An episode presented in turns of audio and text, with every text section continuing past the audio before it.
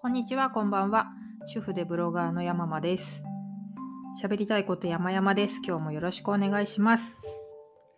この番組は現在妊娠中の私が日々の様子をお話しするというなんともない番組です。お付き合いいただけたら幸いです。今日は2021年10月21日木曜日なんですが、本日時点で私は25週を、妊娠25週ですね、を迎えました。日に日に朝起きる時に仰向けで今は寝てるんですけども、お腹がボコンって出てるのが朝、こう分かってですね、いつまで上向いて寝れるのかなーっていう感じですね。やっぱほら人が入ってますから横向かないと辛いと聞いてなんかね想像もまだできないですけれどもちょっとドキドキという感じです。いやすごく食欲が湧いてきて体重をあの今測ってなくてやばいんですけれどもなんかあの無痛分娩だと体重管理が結構厳しいらしいんでもうちょっと気にしなきゃいけないんですけれど今は食べたいものを食べたいように食べてますね。次、再来週かな、検診、ちょっと心配ですが。あんまりね、食べ過ぎないように、特にあの、糖質類、妊婦中に糖尿病になっちゃうと、インスリンをね、自分で打ったりとか、あと、手にブスッとこう刺して毎日血液チェックみたいなそういうのするっていう話を聞いたことがあるので。まあうちは家計的に糖尿の人いないから多少はリスク少ないかもですけど突然なっちゃうっていうなんか実際に友人が突然なっちゃってて大変そうだったんで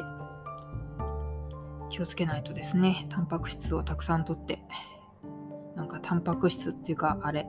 ホエイプロテインもね値上げの波が来ているらしいですけれど。まあねちょっと今はそういうものじゃなくてお肉とか卵とかそういうのからタンパク質取った方がいいんでしょうけどね。えーとまあ最近何してるかっていうと本当ブログもろくに書いておらず。書き出すとまあまあ書けるんだけどなんかこう書いててすごく楽しいってこともないし儲かるってことももちろんないですしね。本当に儲かんない。肌断食の記事を書いたら全然アクセスなくてああなんかみんな興味ない話題だったかと思って。そうですね。あんまりブログを書くモチベーションっていうのは今ないかな。あ地震だ。収まった。収まってない。マンションだとこんな感じか。まあでも引っ越して結構ちゃんとした大きな丈夫なマンションになったんであのー東京ね一回すごい地震ありましたけれどあの時も食器とか結構ねあのまだ引っ越したてで食器棚にちゃんとお皿を入れてなかったりとか危ういポイントがいっぱいあったんですけども無傷でしたね。ちゃんとしたマンションってすごいって思いました。うん。そうだからそういう場所にね住まわせてもらって自分でお金を出さずにそんなとこに住まわせてもらってんだからハッピーハッピーですよ。外からの外の眺めもすごく好きで。うん。朝起きるたんびにあ幸せだなと思いますねここに住めて。で、えー、と最近何してるかって話ですけれどもそうブログを書くでもなく、まあ、こうやってダラダラお話しさせていただいてますけれどうーん、まあ、メルカリに不要品をそう肌断食始めたんでいろいろいらないものがね美顔器とかそういうのいらないものを出品してデパートで買った化粧品なんてほんと30分以内で売れちゃってびっくりしましたね。あの未使用品じゃないですよ。自分の指で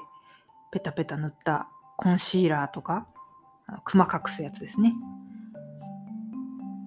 まあ、確かに元の値段が高いやつだけどコロナ禍でね、使ってるものなのに大丈夫かいって、まあそんなこと思うなら出品しちゃダメなんですけど、一応その旨も書いたんですけれど、すぐ売れて、いやー、びっくりですね。そんな活動をしていたり、いろいろと、あのー、やっと重い腰を上げて、出産にあたって必要なグッズとか、あとは産後区とかね、そういうところが安く子供の面倒を見てくれるところのチェックとか、私は保育園には預けられないので、なんかこう、いざという時に頼れるヘルパーさんみたいなとね、それって事前にほら、登録とか必要じゃないですか。身元をね、明らかにしておかないといけないんで。そういう手続きを今のうちにやっちゃっておいたりとか、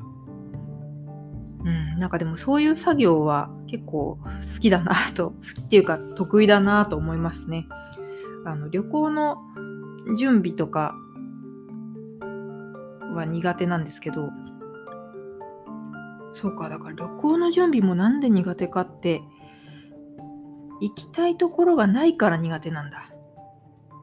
行き先あのどこのホテル泊まるかとか探すのがすごい苦手なんですよ。そもそもこう絶景とかそういうものにあんまり興味が多分他の人よりはない方でだからここに行きたいみたいなのがないでかつこう温泉が好きとかでもないから正直ビジネスホテルでもいいぐらい。となるともう選択肢がありすぎちゃって。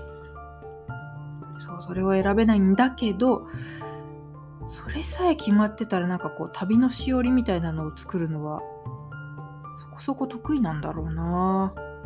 なんかいつまでに何を準備するみたいなのはこうプラン立てするのは割と得意ですね。あの広報をやってた時とかもリリース日あの商品が出る日から逆算するじゃないですかいろいろ。いついつに出るからいつまでにプレスリリースを打ってさらにその前のにあの新聞の記者さんに連絡をしてとかでそれを逆算スケジュールの通りに作っていくやっていくっていうのは割と得意ですね。だからなんかそういうのが活かせる仕事ってなんかないのかな？秘書検定とかってまた違いますよね。うん。秘書検定ってどういう内容なんだろう？お茶の入れ方とか？それは時代錯誤すぎる？まあでも電話とかな。お店の手配とか下手くそだからな。無理だ無理だ。でもなんか個人事業主さんのアシスタントとかだったらできんのかな？なんかいろんな書類の準備とかああ、だから管理とか経理とかってこと？でも数字いじれないしな。なんかおすすめの仕事があったら教えてください。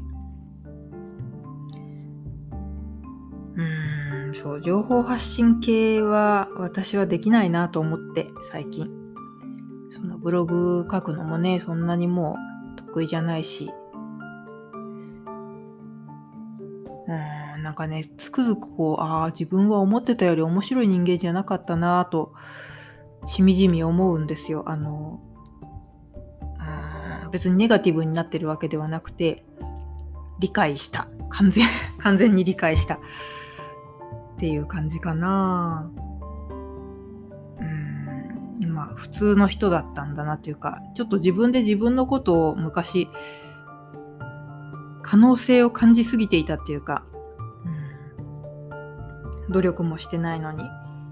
私にはきっとできるはずだとかなんかこう私は他の人にはない何かを持ってるっていう、ま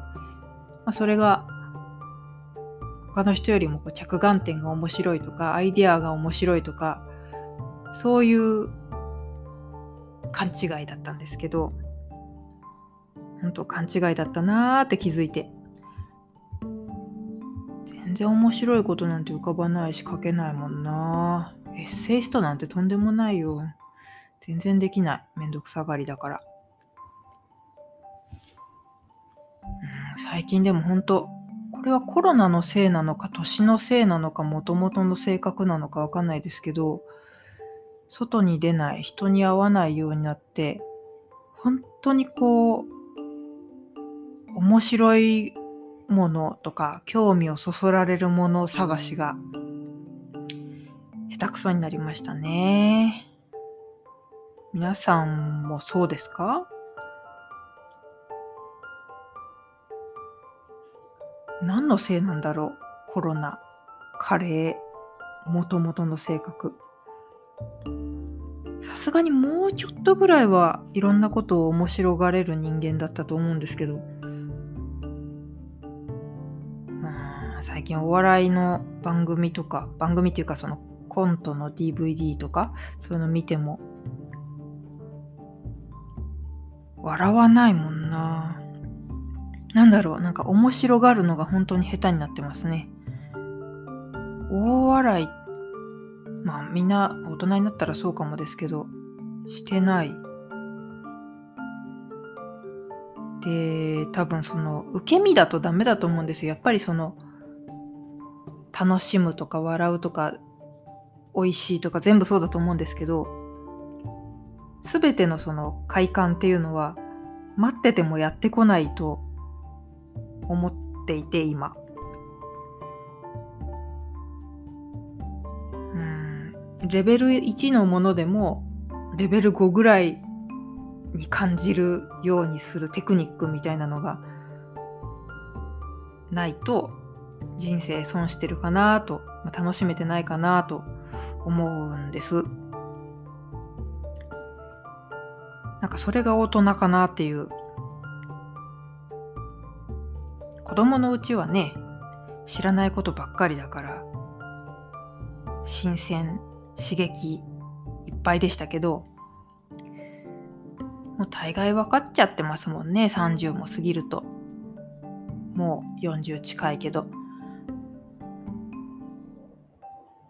箸が転んでもおかしい年頃って言うじゃないですか。あそんな言い方だったっけな。でもなんかそこにその言葉になんか込められてる気がするんだよな。箸がコロコロってなるだけで受け身なまんまだったら別に面白くもなんともないじゃないですか。なんかこう面白がる積極性っていうかそういうのが今自分に全然ないなと思ってサボってんなって感じちょっとあのそういう筋トレが必要だなって思いますね。どういう風にしたらいいんだろうな。まあでもそれやっぱり鍛えるためにもブログなんですかね。面白がる、面白かったことを書く。まあ、ポッドキャストもそうですけれど。そういうことをしていかないともったいないなっていう感じがします。なんかコツがあったら是非伺いたい。そうあのスケジュール立てたりその通りに書類や何やら用意するのが得意な私に向けてのお仕事案内と面白がるコツこの2つを絶賛募集中ですそんな感じで今日は終わろうかと思いますブログの言いたいこと山々ですもぜひよろしくお願いしますあと、この番組に何かコメントやご感想いただける場合は、Twitter でハッシュタグ、えー、喋りたいこと山々、これをつけて投稿いただけると探しやすくてありがたいです。もしくは、この番組のショーノートに書いてある質問箱のリンクからお願いいたします。ここまでお聴きいただきましてありがとうございました。では。